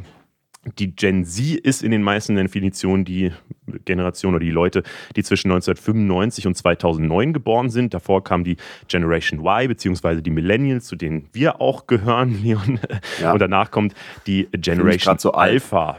Alpha, okay wir können jetzt über die Jugend von heute sprechen eigentlich, aber ich weiß nicht, wie siehst du das aus psychologischer Sicht? Funktioniert dieses Generationending, diese Psychologie einer ganzen Generation überhaupt? Ich, spre ich, spreche mal auf meiner Tour dann mit den Leuten, wenn ich dann auf der Bühne stehe und frage, so wer ist wie, wie, wie alt seid ihr? So, wer ist denn hier so am jüngsten? Und dann meldet sich irgendwie jemand und dann frage ich, und wie alt bist du denn? Äh, beziehungsweise bist du denn geboren? Und dann sagt die Person, ja, ähm, 2004 äh, oder sowas, ne? Und dann geht es in meinem Kopf los und ich gucke die an und sage, ey, Alter, weißt du was, was uns Leuten mit 1900 im Geburtsdatum an Leuten wie dir Angst macht? Dass du Auto fahren darfst. Weißt du, und dann wird dir erstmal so bewusst, fuck, ey, die, die dürfen jetzt Auto fahren. Und ich denke dann jedes Mal, wie alt ist denn jemand, der 2004 geboren wurde? Ja, wahrscheinlich so acht, neun. Und dann wird dir erstmal klar, wie, wie krass, wie krass viel mhm. älter du schon bist. Aber ich finde es auch sehr schwierig, diese Generationen immer wieder aufzumachen, weil da wird ja eine riesenhafte Population, wenn wir das in der Psychologie nennen, rausgepickt. Und dann sagen wir etwas, was allgemein für diese Population gelten soll. Und dann, gerade wenn es so fundamentale Unterschiede sind, nach dem Motto, die sind faul und wollen nicht arbeiten und sind total verwöhnt, kommt wieder der Punkt, den wir ganz am Anfang der Folge schon hatten, nämlich, dass wir übersehen, dass Menschen sich unfassbar viel ähnlicher sind als wir das erstmal glauben, wenn wir uns große Mittelwerte angucken. Ne, da gibt es ganz viele Beispiele für. Zum Beispiel, sind jetzt Männer und Frauen denn so unterschiedlich? Ja, in den, in den Extrempolen gibt es bei verschiedensten Sachen Unterschiede, aber die Überlappung der beiden Kurven, die ist so groß. Und das wird eben auch für ganz viele andere Sachen, die so zum Menschsein dazugehören, gelten zwischen uns hier, so muss man sagen, zwischen unserer großen Gruppe und den Menschen aus Katar. Und dann jetzt so zu tun, als wäre die eine Generation so und die andere Generation so, das ist oft zu drastisch. Ähm, und ich muss auch gestehen, es fühlt sich für mich einfach schlecht an, nicht mehr zur jüngsten Generation zu, zu gehören. Ja, die jüngsten sind die Generation C eben ja auch nicht, sondern das ist ja Generation Alpha, wo man noch nicht so genau weiß, wie die so ticken. Die, die sind ja noch Kinder. Oder sind die auch schon 18? Das ist eine gute Frage, weil mal 2009, äh, das, die sind 13. die ältesten Generation Alpha-Leute sind 13. Äh, aber wie gesagt, wir reden erstmal über die Gen Z und äh, da haben wir auch mal eine kleine Zusammenfassung, für was die eigentlich so alles stehen sollen und was das so für Leute sind. Die Generation Z ist ungefähr zwischen 1995 und 2009 geboren und damit die erste, die komplett mit Internet und sehr früh auch mit Social Media und Smartphones aufgewachsen ist. Immer wieder liest man, dass die Generation deshalb keine Abgrenzung zwischen Online- und Offline-Welt mehr kenne. Das heißt aber auch mehr Austausch untereinander und dadurch ein kritischerer Blick auf die Welt. Prägende Ereignisse dieser Generation sind außerdem laut Forschung zum Beispiel die Klimakrise, die Finanzkrise, die Corona-Krise und jetzt auch noch Krieg und die Energiekrise. Also wirklich eine Menge Krisen und Unsicherheit. Die Werte, die der Gen Z wichtig sind, haben sich im Vergleich zu den Vorgängerinnen verändert. Freizeit und Individualität werden inzwischen höher gewichtet als früher. Selbstverwirklichung durch Arbeit verliert gleichzeitig an Bedeutung. Und Generationenforscherinnen interpretieren das so. Die zahlreichen Krisen machen pessimistisch. Die Zukunft ist ungewiss und deshalb will die Generation Z ihr Leben nicht erst in der Rente genießen, sondern jetzt. Und genau in diesen Krisenerfahrungen sieht auch der Zukunftsforscher Tristan Hawks die Stärke der Generation Z. Man sieht schon, dass die Generation Z wesentlich gewillter ist, auf die Straße zu gehen, zu rebellieren, Missstände richtig anzusprechen. Und das muss man sagen, ist gerade im Kontext des Wandels der Arbeitswelt unglaublich wichtig. Weil wir sind ja noch sehr gefangen in unseren alten Mustern, acht Stunden am Tag absitzen, man wird für seine abgesessene Zeit bezahlt, nicht für die Leistung und so weiter. Und ich glaube, hierin liegt auch der große Vorteil der Generation Z. Was ihnen oft als ja, Schwäche oder auch Trauma angekreidet wird, nämlich dass sie sehr, sehr viel Krisen, eine hohe Krisendichte erlebt haben, wird jetzt, glaube ich, zu ihrer Stärke, denn so können sie es einfach nicht mehr auf sich beruhen lassen. Die müssen richtig draufhauen, wenn man so möchte. Und vielleicht auch noch, die sind natürlich sehr, sehr vernetzt miteinander und kommen somit viel, viel schneller an eine kritische Masse, um auch wirklich Sachen nachhaltig zu verändern. Okay, hier wird quasi von einem Wertewandel gesprochen. Mhm. Die Generation Z, ich mache es jetzt auch einfach deutsch, die definiert sich äh, weniger über Arbeit. Und ja, du hast ja ein Buch darüber geschrieben, wie man sich besser fühlen kann, mit dem Titel Besser fühlen. Ist das denn bei der Gen Z damit nicht vielleicht doch der richtige Weg, sich da weniger über diese Arbeit eben zu definieren? Also das garantiert, weil wir bisher natürlich uns, wir haben ja eben auch über die Arbeit gesprochen und über Hartz IV, glaube ich, zu wenig, wenn du dir das vorstellst, wie so einen griechischen Tempel, der oben so ein Dach hat, wo deine Persönlichkeit draufsteht, zu wenig Säulen darunter gebaut haben, über die wir uns definieren, die uns ausmachen. Und bei ganz vielen, und ich würde sagen, bei mir ein Stück weit auch, ist dann die Arbeit eine riesengroße Säule, aber man guckt nicht links und rechts, was ist es denn noch? Bin ich vielleicht als Umweltaktivistin aktiv? Bin ich vielleicht auch äh, massiv sportlich oder bin total gerne, koche total gerne? Also, dass man einfach sagt, es ist nicht nur die Arbeit, sondern es gibt vielleicht ein politisches Engagement, ein gesellschaftliches Engagement daneben, es gibt ein ein Leben daneben. El Hotzo hat das letztens so schön getwittert, da hat er gesagt, dieser Begriff Work-Life-Balance, der ist so dumm, weil das suggeriert, es hätte jemals zu viel Life gegeben. Und das ist, das ist, glaube ich, schon ein Punkt, wo wir uns, wo wir uns gerade, wo wir uns gerade verändern. Und das finde ich auch, finde ich auch wichtig und insofern total richtig, weil ich glaube, dass tatsächlich in, in den letzten Jahren dieses oder in den letzten Jahrzehnten dieses, du musst durchhalten, du musst stark sein, du darfst erst ausgebrannt und psychisch am Boden sein, wenn du Burnout hast. Und dann nennen wir das nicht Depression, was es oft eigentlich ist, sondern eben ausgebrannt sein und das ist genau das, was ich, was ich versuche in dem Buch aufzugreifen. Dass wir nämlich eine unglaubliche Härte gegen uns an den Tag legen, dass wir uns unglaublich streng begegnen, dass wir unglaublich viel Leistung und Druck von uns erwarten. Und dann zu sagen, da findet vielleicht jetzt mit einer neuen Generation eine Veränderung statt, das würde unserer Psyche im Zweifel richtig gut tun. Dieses höher, schneller, weiter Rennen im Hamsterrad ist jedenfalls für unsere psychische Gesundheit kein Patentrezept. Mhm, das ist ja, glaube ich, sowieso das Thema, was ich am meisten äh, als Veränderung wahrnehme, dass man eben Mental Health und die psychische Gesundheit viel höher rankt, weil äh, so viel wie darüber online zum Beispiel diskutiert wird, das wurde vor zehn Jahren so noch nicht so breit nicht. und öffentlich diskutiert. Ähm, deswegen würdest du sagen, dass die Gen Z jetzt besser ist darin, äh, mit Gefühlen umzugehen oder sie zumindest mehr zu reflektieren und öffentlicher zu machen? Äh, das ist ein schöner, das ist ein schöner Punkt. Also ich bin jetzt auf, das habe ich dir ganz am Anfang gesagt, auf diesen Preview-Termin gewesen, ne? also für die, für die neue Tour. Die startet nächstes Jahr mhm. und das Ding heißt Gute Gefühle.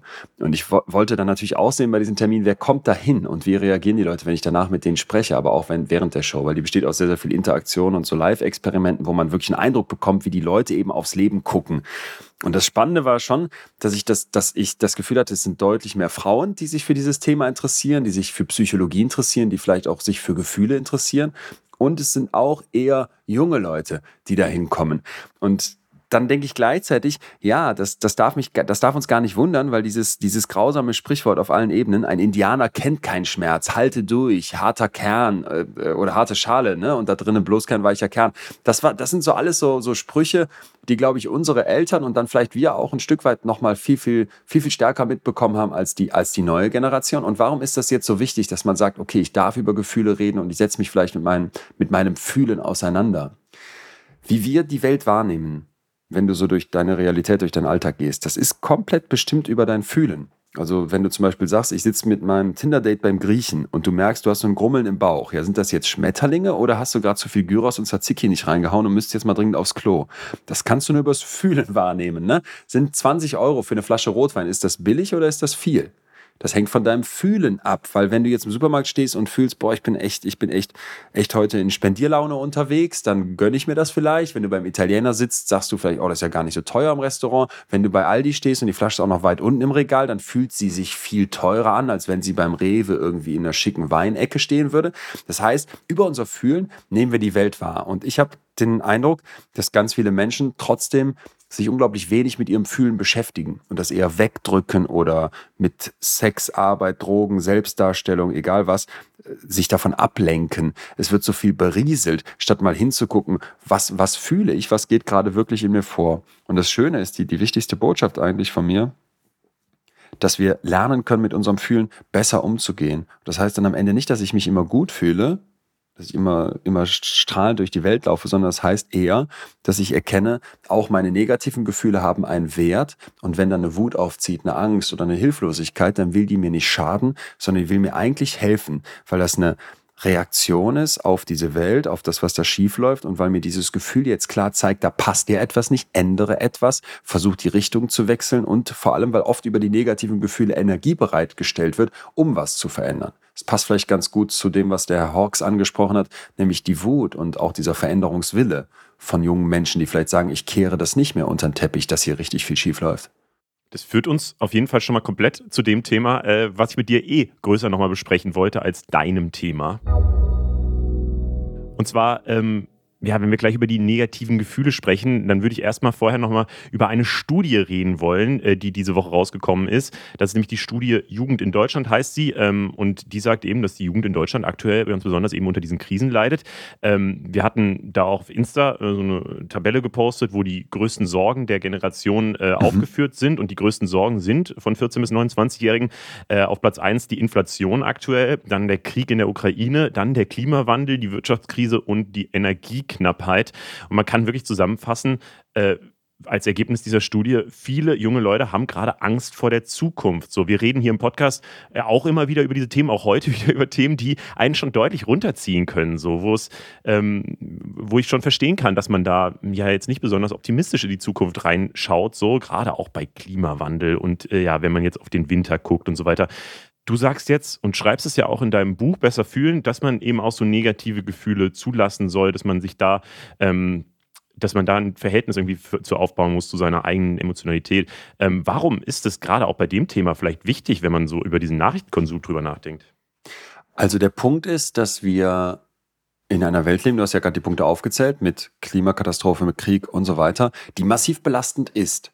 Und da ist es normal und richtig, dass negative Gefühle aufziehen. Es ist sogar gesund. Wenn ich mich schlecht fühle, weil die Welt am Abgrund steht, weil ich denke, mit dieser Klimakatastrophe wird so nicht weitergehen, werde ich vielleicht keine Zukunft mehr haben und meine Kinder sowieso nicht, dann ist das etwas, wo ich sage, ja, da ist eine Gefahr und auf eine Gefahr mit Angst zu reagieren, ist absolut richtig. Das ist von der Natur so gedacht. Die Angst ist ein massiv negatives Gefühl, keiner will sie haben, sie fühlt sich total unschön an, aber sie ist uns ins Hirn gebrannt worden, damit wir, wenn Gefahr da ist, reagieren. Und die Frage ist jetzt für mich viel eher, wenn ich negative Gefühle habe, wie gehe ich mit denen um? Und da erlebe ich in dieser Welt eine unglaublich toxische Positivität. Also es heißt dann immer, das Glas ist halb voll und jeder ist seines Glückes Schmied und dann wirst du angebrüllt von Insta-Post, über Glückscoach, über Wandtattoo, be positive. Und dann, dann denke ich jedes Mal, die psychologische Forschung zeigt ziemlich klar, dass es mit diesem Positivsein, mit dem Glücklichsein wollen, am, am Ende ganz, ganz anders läuft, weil Glück ist wie Furzen. Wenn du da zu viel Druck machst, dann wird's kacke. Und das muss, muss dir bewusst sein, wenn du sagst, obwohl hier alles drastisch falsch läuft, obwohl es mir vielleicht nicht gut, gut geht, versuche ich gut drauf zu sein. Und da glaube ich schon, dass wir sensibler werden können und dass wir erkennen können, ich nehme nochmal die Angst, ein negatives Gefühl will mir eigentlich helfen. Da gibt es ein unglaublich spannendes Experiment zu von einer Forscherin aus den USA, das ich in dem Buch beschreibe, um zu zeigen, hey, wie kann ich vielleicht meine Angst in Zukunft anders angehen? Die holen junge Leute auf eine Bühne und lassen die singen vor Publikum, vor Kommilitoninnen und Kommilitonen. Das ist ja sehr, sehr unangenehm, ne? Ähm, mhm. Man schämt sich vielleicht, man ist, man ist aufgeregt, man hat, man hat Angst, wie vor so einem Referat. Und jetzt haben die aber vorher, bevor die die Leute auf die Bühne schicken, die zufällig in zwei Gruppen aufgeteilt. Und der einen Gruppe sagen die, wenn du gleich da hochgehst, das, was du fühlst, Nenn das mal nicht Angst. Nenn das Erregung, Excitement, Hochfahren. In der anderen Gruppe sagen die, ja, wenn ihr gleich da hochgeht, dann fühlt eure Angst, macht wie es meint. Das Krasse ist jetzt, dass dieser kleine Etikettentausch, die Angst mal umbenennen in Hochfahren, in Erregung, dazu führt, dass diese Leute auf der Bühne besser singen, laut Computerauswertung, dass die überzeugendere Vorträge halten, laut Ratern im Publikum. Und selbst in objektiven Mathe-Tests findet sich eine Tendenz, dass diese Leute, die ihre Angst mal anders betrachten, besser sind. Und das Spannende ist jetzt, wenn man die dann fragt, die beiden Gruppen, wie viel Angst hattest du denn?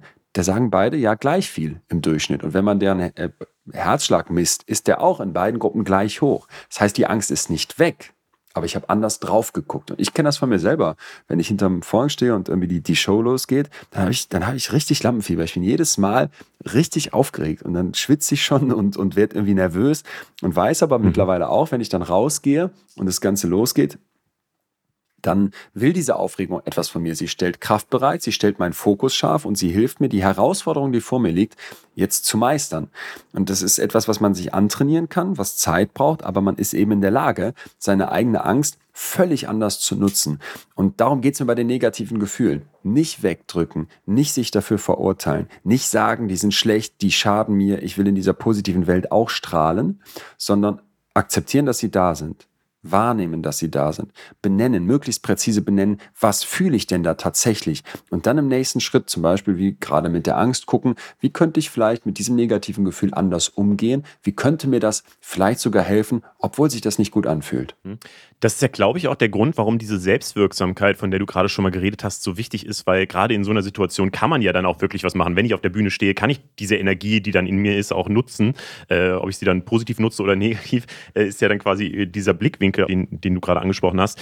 Ähm, wie ist denn das bei den ganzen Sachen, wo man ja vielleicht nichts ändern kann? Das ist ja, glaube ich, nochmal so die, die, kritische Stufe drüber irgendwie, ähm, dass man wenn ich mir den Klimawandel angucke, klar kann ich da Energie draus ziehen und sagen, ja, ich gucke es mir jetzt positiv an, dass wir äh, so eine gute Wissenschaft haben, zum Beispiel, äh, die uns darauf aufmerksam macht und wir jetzt noch die Möglichkeit theoretisch haben, ähm, das Schlimmste zu verhindern. So, ähm, das kann man ja tatsächlich auch irgendwie positiv sehen, aber gleichzeitig sieht man dann ja, ja, keine Ahnung, so richtig viel ändert sich halt doch nicht und bei Themen wie der Inflation oder so, da kann ich wahrscheinlich gar nichts machen.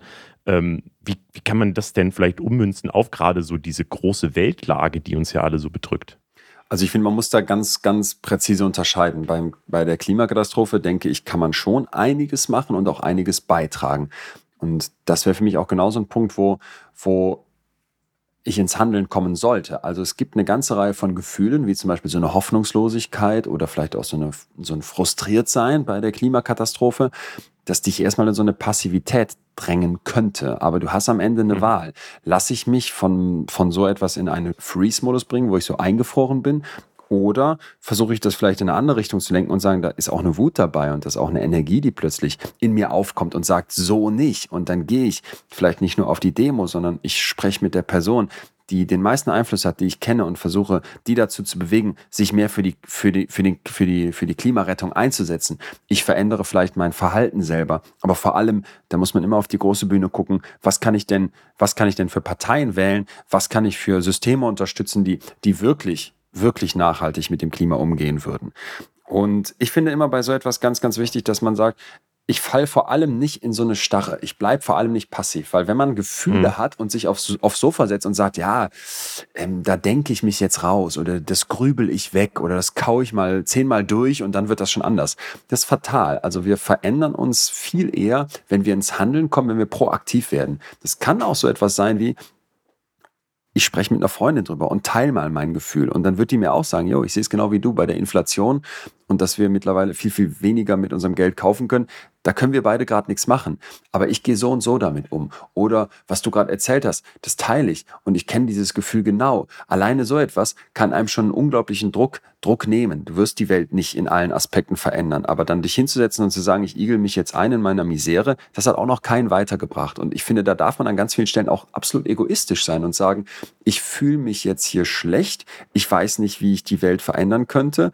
Aber ich darf den Anspruch haben, dass ich aus diesem schlechten Fühlen wieder rauskomme und gucke, dass auch wenn diese Welt vielleicht den Bach runtergeht, ich nicht derjenige bin, der dann am Ende total niedergeschlagen und fertig in der Ecke sitzt mit, mit den Untergangsszenarien im Kopf und dann als einziger diesen ganzen Mist ausbadet, während der Rest eine Party feiert. So, also damit will ich jetzt nicht einen Freifahrtschein geben, überhaupt nichts zu tun, um Gottes Willen, sondern ganz im Gegenteil, habe ich ja gerade eben schon gesagt. Aber ich darf mit meinem negativen Fühlen und mit dem, was mich überfordert, was mich fertig macht, umgehen.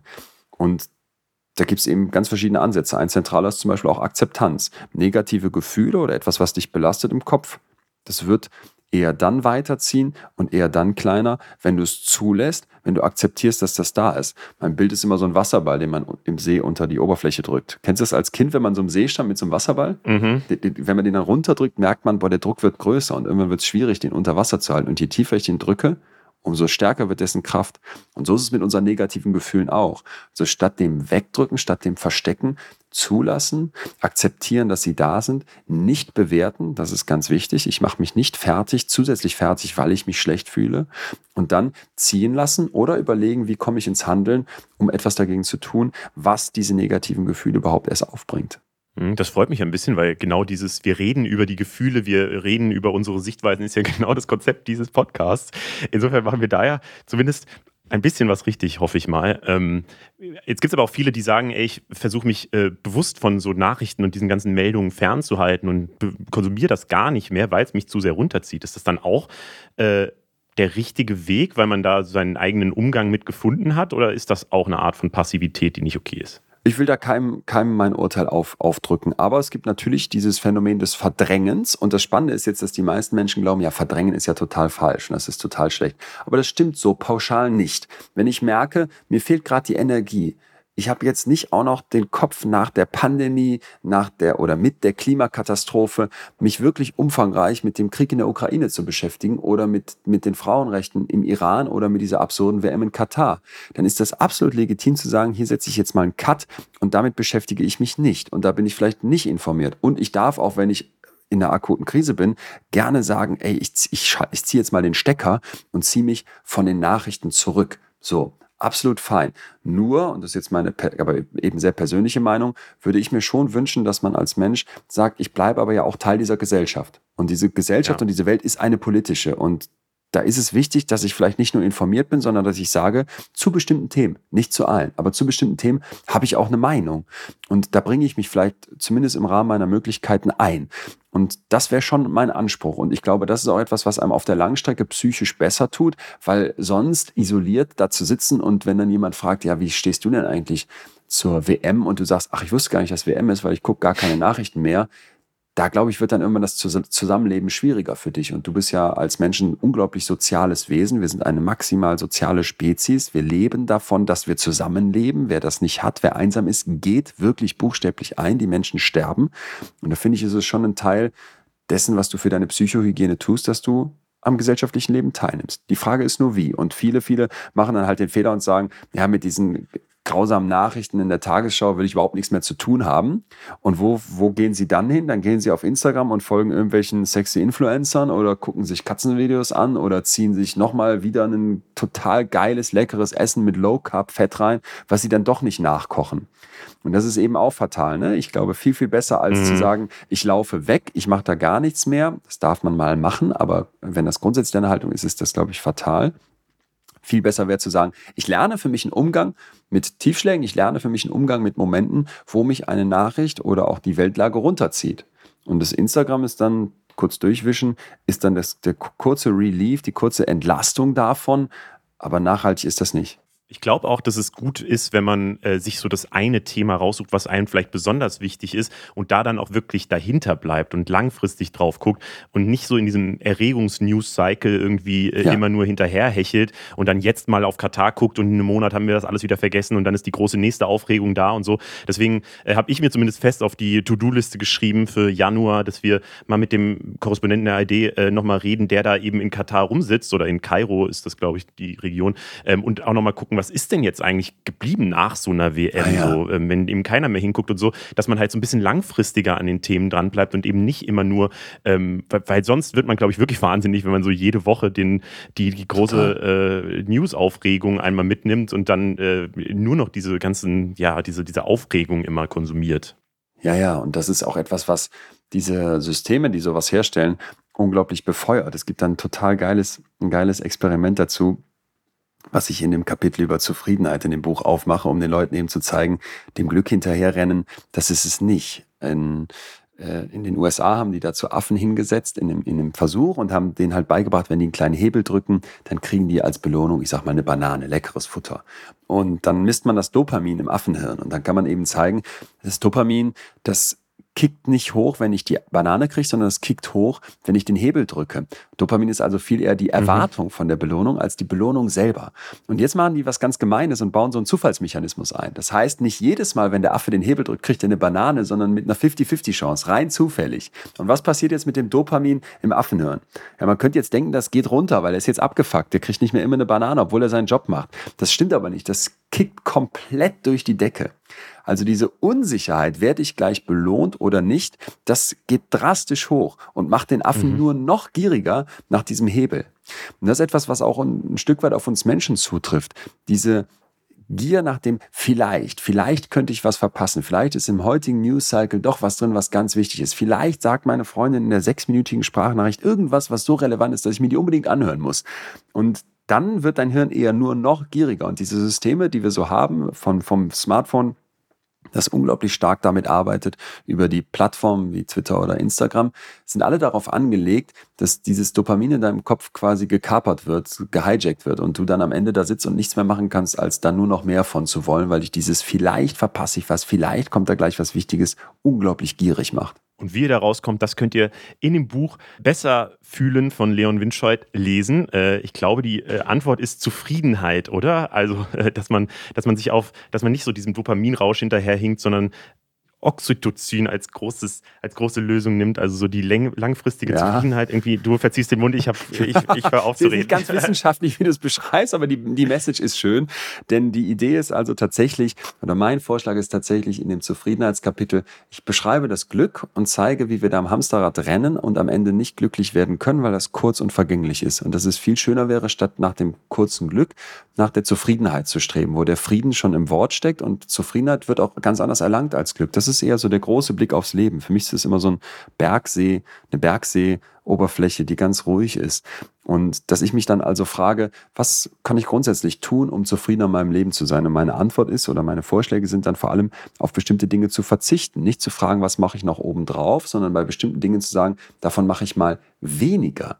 Und weniger zum Beispiel auf Social Media zu sein, weniger Zeit damit zu verbringen, dich selbst darzustellen, weniger Geld für Dinge und mehr Geld für Erlebnisse auszugeben. Das sind dann alles Momente, wo du merkst, okay, da habe ich einen unglaublichen Hebel auf meine eigene Zufriedenheit, losgelöst vom kurzen Glückskick. Und ich glaube, das ist so, wenn man das Leben als eine Langstrecke betrachtet, als einen Marathonlauf, am Ende viel zielführender. Was ein schönes Abschlusswort zum äh, Adventswochenende, das uns jetzt gerade bevorsteht. Äh, vielen Dank, Leon, dass du am Start warst. Ich fand es richtig interessant, mit dir über die ganzen Themen zu sprechen und ich hoffe, viele konnten viel mitnehmen. Leo, danke, dass ich da sein durfte. Alles Gute und dir auch noch einen schönen Advent. Dankeschön, das wünsche ich dir natürlich auch. Mein Name ist Leo Braun, wir sind Funk. Funk ist ein Angebot von ARD und ZDF und äh, wir haben immer unsere Infotiere und das sind diese Woche die Ziegen. Kommt jetzt mal. Gott, das klingt ja schlimm. Äh, mach's gut, ciao. Tschüss, tschüss.